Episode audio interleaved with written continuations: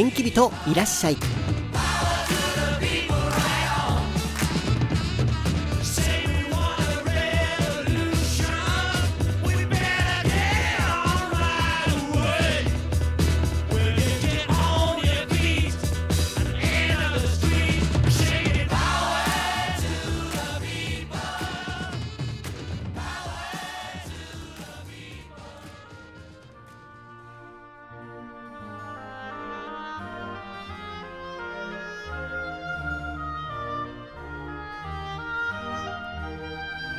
チャオ元気人いらっしゃいのお時間です。今日の元気人は皆さんお待たせいたしました。この方です。おはようございます。おはようございます。ほらこの素敵な優しそうな声覚えてらっしゃいますかね。約1年ぶり。石川美智子先生です。おはようございます。おはようございます。1年ぶりでいいんですよね。そうですね。ちょうど1年ぶりですね。そうですよね、はい。えー毎年毎年ねこの5月のこの爽やかな時期にはえー先生のお声と僕はね間近で先生のお顔を見られることができるんですけどもそれを楽しみに聞いてくださってる皆さんもたくさんいると思うんですが今日も石川先生にたっぷりといろんなお話を聞きますんでよろしくお願いします。よろしくお願いします。さあ今日はですね、はい。もう何年くらい続けてこの FM チャオのスタジオに先生いらしてくれてますかね？そうですね。何年になるかしら。もうだいぶ来てくださってますよね。そうですね。お馴染みになりましたね。ね。そして毎年思うことは先生はいつもいつも若くどんどんどんどん若返ってるという。これは今年もですね今ラジオを聞いてる皆さんお顔ね先生のお顔を見られる方は別なんですけどもラジオを聞いてる方にですね宣言します。またまた若くなってます。ねどうしてなんですかその秘訣はありませんよ秘訣なんて。えでもねいろいろ日本もそうですけども今回日本で公演また世界各国を回ってらっしゃってあ疲れたなっていう時はないんですか？ありますよもちろん。うん。はい。でも、まあ、今日もね、はい。今日は収録なんですけどもはい。その疲れがみじんも出てなくていつもの元気いっぱいのその優しい笑顔が見られるっていうのは僕は幸せです。どうもありがとうございます、そして今日はですねもう4年5年もっとなりますかねこう先生がこのスタジオでいろんな話をしてくださってるんですがちょっとね僕は初心に帰って無になろうかなと思ってるんですははい。先生に「は」って言われると困っちゃうんだけどな。聞いてる方もですね、あはいあの、石川美智子先生、もう毎年ね、楽しみにしている方もいらっしゃると思うんですけども、知らない方も今回初めてこのラジオをつけて石川先生の声を聞いてくださってる方もいらっしゃると思うんですよ。はい。僕はそういう人と同じように、ちょっと久しぶりに初心に帰ってみようかなとはい思うんはいですけども、よろしいでしょうか？はい。結構ですよ。多分ちょっとねまた失礼な質問とかまあ1年経って前も聞いたような質問になってしまうかもしれないんですけどもその辺は許してくださいね。どうぞ。ではまず石川先生自己紹介を。はい石川美智子です、はい。そうですね。私はこの仕事を始めてからもう何十年にもなりますけどもそれ以前の生活大学とか学歴とかそういうのは何かもう遠い昔のような感じでまあこの情報を私たちが持ってる情報を一人でも多くの人に伝えるというそれだけで、はい。えーどこへでもあの来てくださいと言われれば行っています。通常はアメリカカリフォルニアサンフランシスコの近くに住んでいますが今のこのインターネットファックス電話が非常に発達している時代なのでどこにいてもあまり変わりませんね。えーアメリカにいようが日本にいようがあるいはオランダロンドンアメリカ中あちこち電話会議だとかありますけども、今回も私がこちらに来てますから、まあ、時差の問題はありますけどアメリカでの電話会議とかそういうのにも出られるしだから今は本当に交通機関の発達で地理的なものはあまり関係なくなってきました。はいですからこの仕事をするにあたって日本にたびたび来るのはやはり日本のこういう仕事をしている奉仕をしていらっしゃる皆様方がどうしてもまあ年に今までは2回来てたんですけども最近はもう年1回になりましたが来てください と言われまして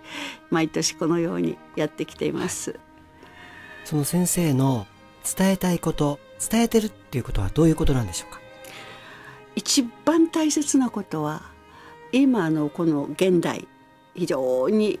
もうコマーシャリズムの中に巻き込まれてるこの物質世界の中に新しい意味での冷静新しい教師が偉大なる存在の方が出ておられますよ。そして人類に手を差し伸べようと人類を鼓舞し教え導こうとしておられるのですよ。とそのための期待の風潮を作ること。そのための道を整えることが私たちの役割ですとそのことを伝えたいんです。はい、で今のこの時代にはそういう話をするとああ宗教で片付けられてしまうんです。でなぜなのかなと思います。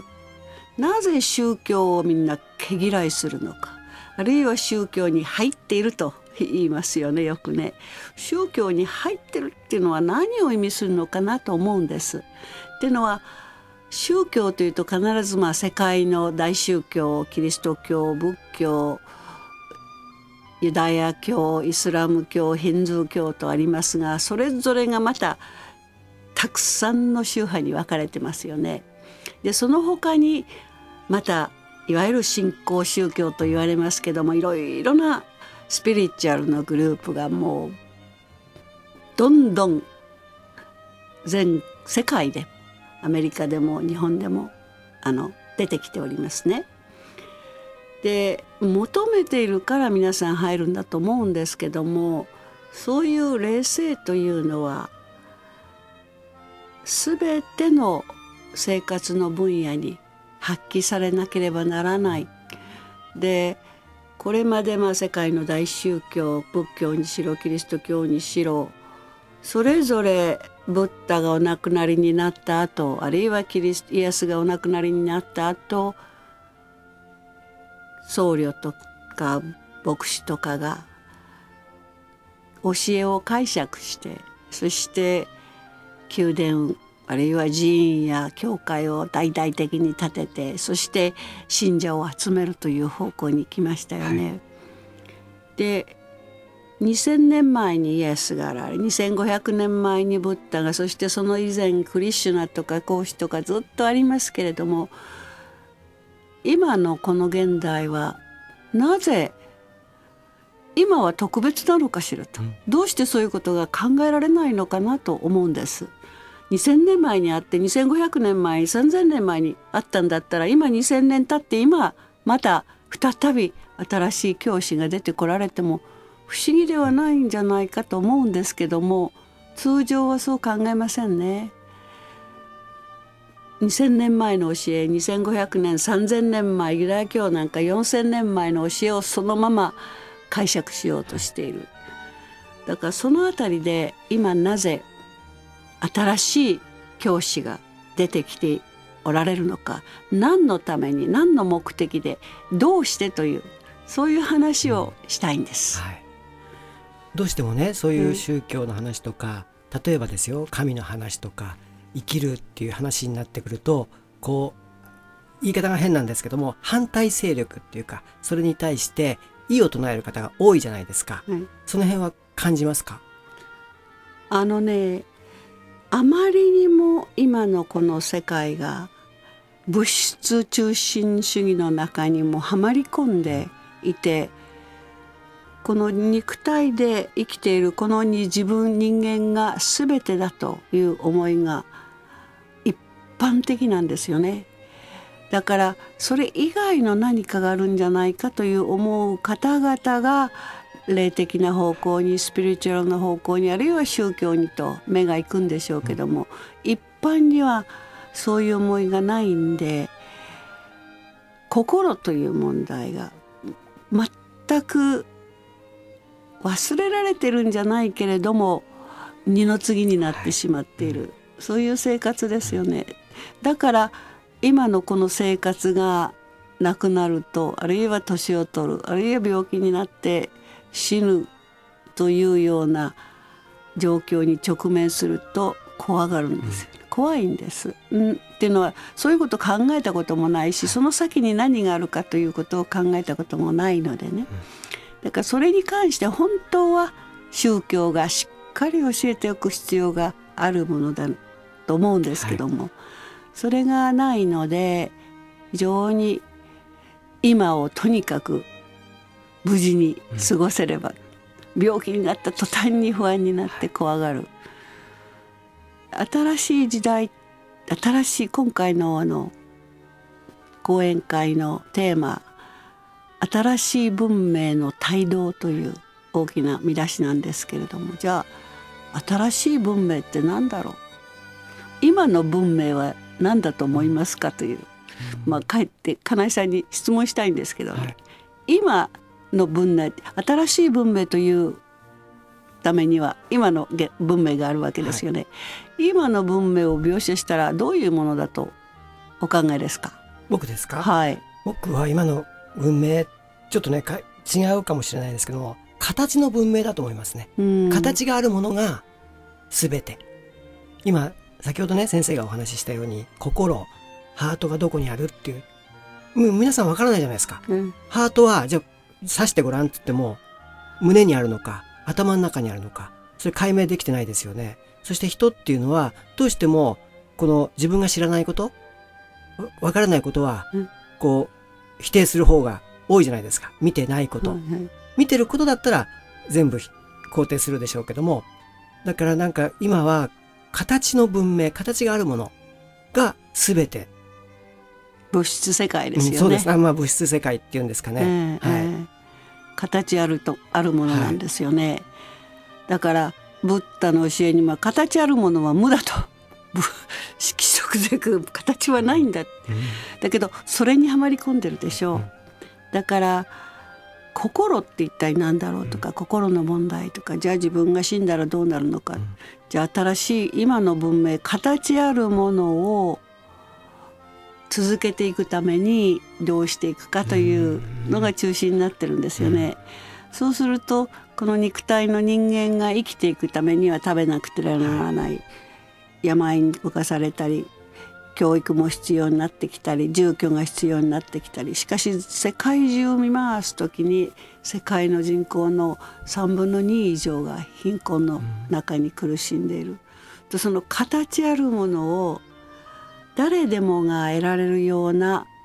文明は今ないんですよね。人間として生まれてきている以上命を支えていく最小限の条件、うん、食料と住居とそしてさらに健康維持医療そしてより意識を高めていく教育この4つのことが最小限必要だけども、まずこれが満たされていないだ形あるものを求めていながらそれが満たされていない。満たされていないということですね。そうですね、うん、その文明なんです、うん、ですから新しい文明というのは何かそういうまず形あるものをきっちりと発揮できるような、はい。うん、人間の生きる最小限の条件が満たされるそういう文明。そしてさらに何のために人間は生きてるのか。人生の目的意味。これに注目が向けられるように。そしてそれを全ての人間が分かることができるような。そういう文明が新しい文明、そしてそういう文明の